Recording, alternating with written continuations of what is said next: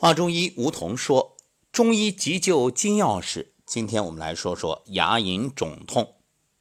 其实很多问题啊，都可以从耳朵上去解决，因为耳朵呢，它是一个全息对应、对应身体的各个部位。耳垂啊，就相当于面部，因为上火导致牙龈肿痛，或者你脸上长一些小疙瘩，都可以用拇指和食指去揉捏耳垂。就有很好的治疗效果，而且经常揉捏耳垂啊，还能美容养颜。所以各位，如果你是牙龈肿痛的话，赶紧试试吧。其实这不只是用来急救，平时没事儿的时候，你就经常的揉搓，包括提拉耳尖啊、耳廓呀，看上去只是按摩耳朵，其实相当于进行全身按摩。那么耳朵还能解决哪些问题呢？